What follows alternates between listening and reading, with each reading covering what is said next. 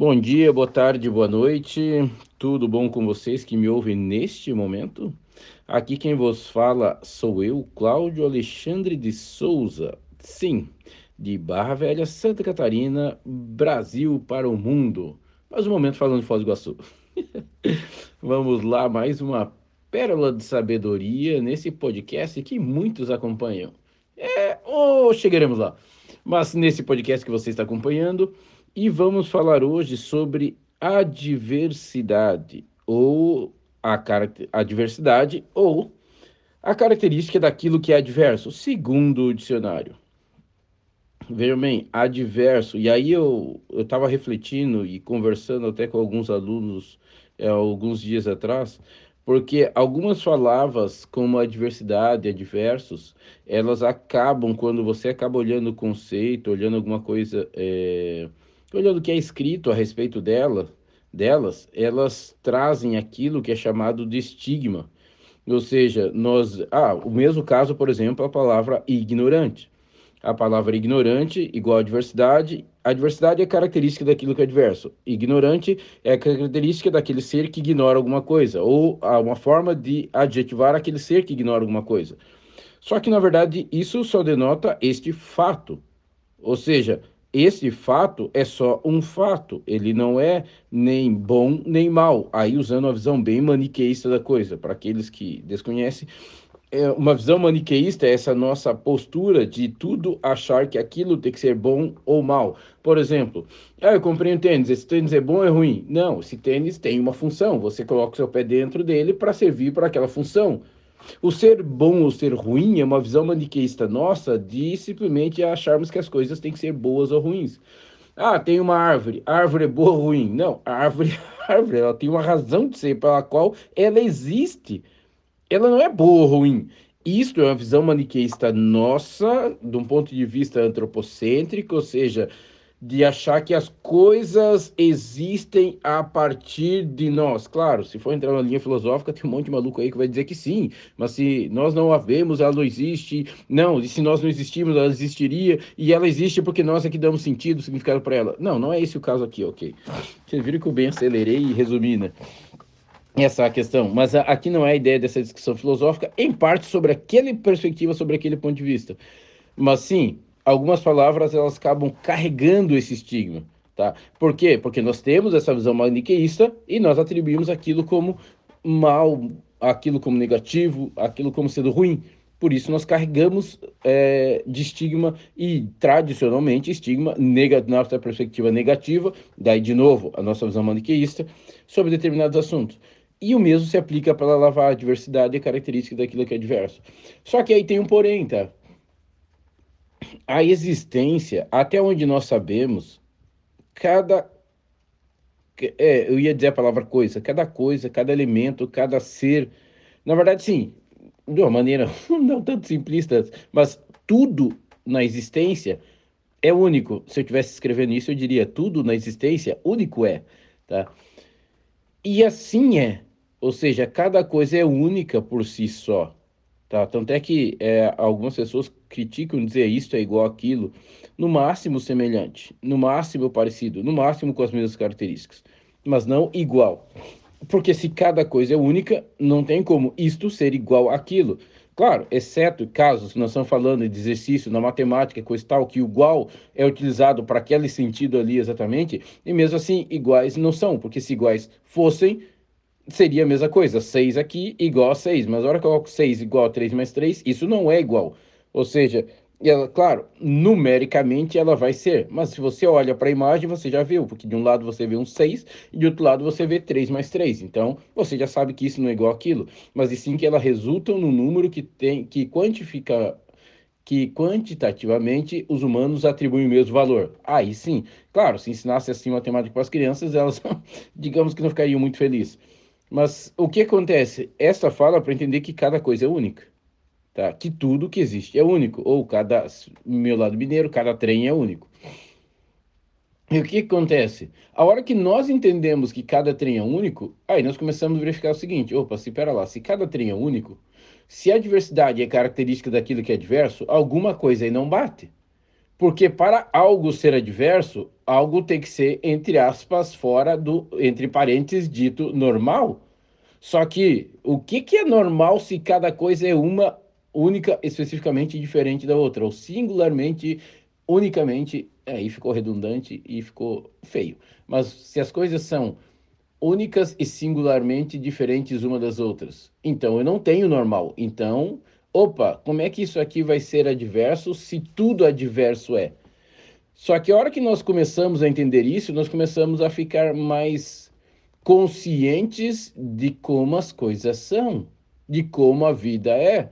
E aí nós começamos a olhar o seguinte: ah, hoje eu faço um trabalho, amanhã eu vou fazer o mesmo trabalho. Não, você não vai fazer o mesmo trabalho, você vai fazer um trabalho no máximo parecido com o do dia anterior, porque o mesmo não tem como ser.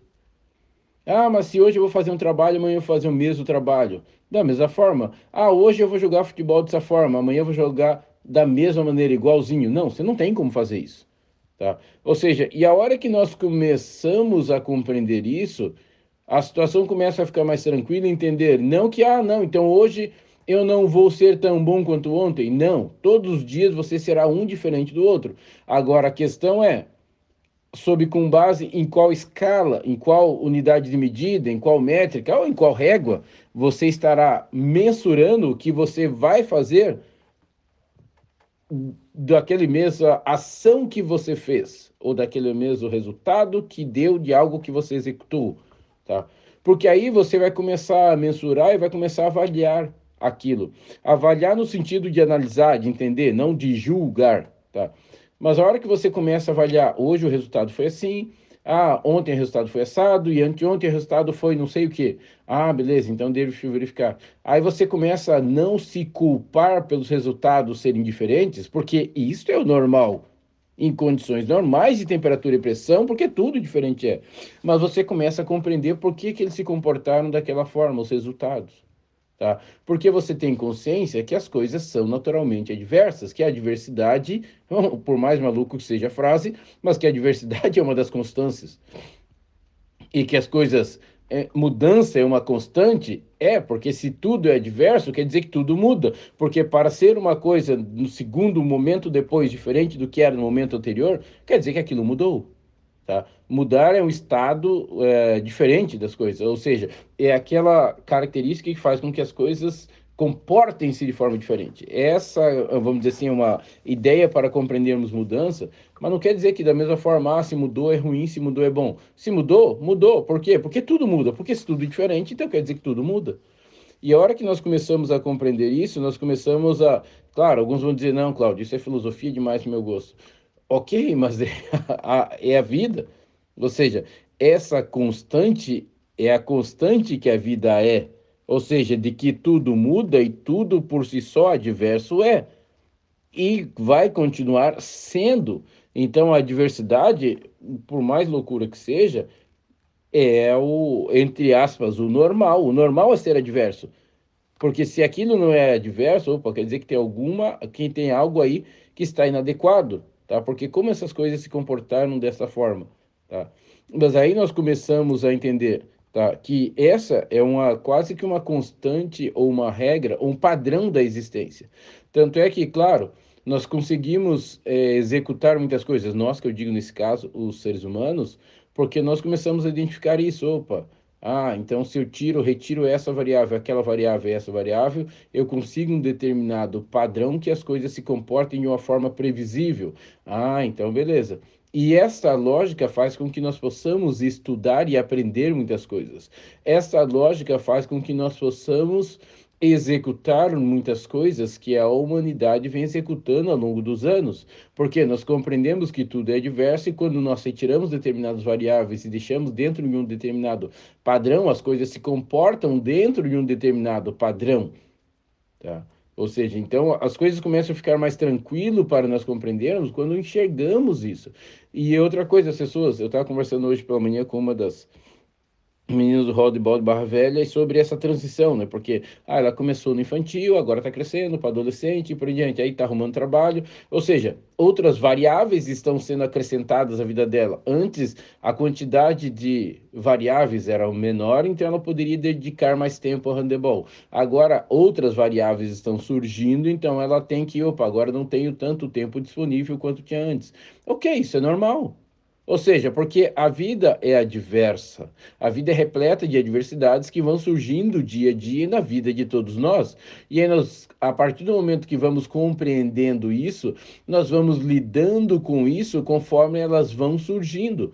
Algumas delas nós nos preparamos e direcionamos a nossa vida para, sim, Tá? Ah, a hora que eu estudo isso aqui, depois estudo aquilo lá, por em diante, eu estou partindo do princípio que se eu completar essa sequência de estudos, eu vou concluir e aí aquela organização vai me fornecer aquele certificado, aquele diploma relativo àquela quantidade de estudos.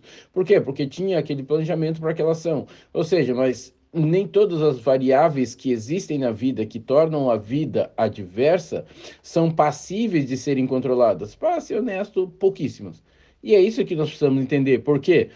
Se essas muitas variáveis que existem que tornam a vida adversa não são passíveis na sua totalidade do nosso controle, então, para lá, eu não tenho controle sobre essas diversidades que vão surgindo. Então, eu começo a entender que elas irão surgir, e aí eu tenho é que ter, sim, dentro de cada um de nós, essa capacidade de, alguns vão chamar de flexibilidade cognitiva, esta habilidade, tá? De sabermos como lidar com essas adversidades que vão surgindo, como eu lido com as situações adversas conforme elas vão surgindo, de acordo com os meus princípios, os meus valores, as virtudes que eu vivo a minha vida. E aí sim, ah, então agora, opa, surgiu tal coisa. Paro, penso, reflito, e aí a habilidade da capacidade de pensamento crítico, de pensamento analítico, de pensarmos sobre aquilo que está acontecendo para embasarmos a nossa tomada de decisão com base nisso. Ou seja, então as adversidades, que é a característica de ser adverso, que é inerente à vida, contribuem para o desenvolvimento individual de cada ser humano quando ele começa a ter consciência desses aspectos e utiliza essas bases como referência para a sua conduta individual enquanto ser humano, sim, só que isto precisa ser nos repassado para que possamos realizar esse exercício a cada adversidade que surge diante de nossas vidas e não brigarmos com ela, evitarmos ela, julgarmos ela. Não, nós vamos olhar para a adversidade e verificar como lidamos com ela. Claro, a partir do momento que fazemos isso uma vez, nós estamos aprendendo e aí na próxima vez que acontecer, nós temos mais conteúdo ou mais informações sobre para melhorar a nossa tomada de decisão com base naquelas no pensamento analítico e crítico que tivemos sobre aquele fato que aconteceu, aquele fato adverso que aconteceu? Sim. E assim nós vamos compreendendo o quanto as adversidades são inerentes à vida e o quanto elas podem contribuir para cada um de nós, enquanto humanos, para o nosso desenvolvimento e das nossas respectivas habilidades. Mas para isso depende desse fato, ou seja, a nossa tomada de consciência sobre essa perspectiva e com isso compreender, começarmos a tomar esta atitude de como nos posicionamos frente a essas situações para que possamos a partir delas realmente compreendendo seguir em frente sempre nossas vidas compreendendo, compreendendo essas muitas variáveis que existem e não são passíveis de serem controladas e que influenciam nas características adversas que impactam a vida de cada humano. Essa foi mais uma pérola, pérola de sabedoria. Ops, veio pérola, pérola de sabedoria, como dizia o Cebolinha. Desse que vos fala, Cláudio Alexandre de Souza, vulgo Branca de Neve, de Barra Velha, Santa Catarina para o mundo. E não esqueça de dar o seu joinha, clica aí, dá o seu like, compartilhe esse podcast com todos que você conhece, que possam estar precisando dessas informações é, não tão claras, mas precisas. E um abraço a todos vocês. Valeu!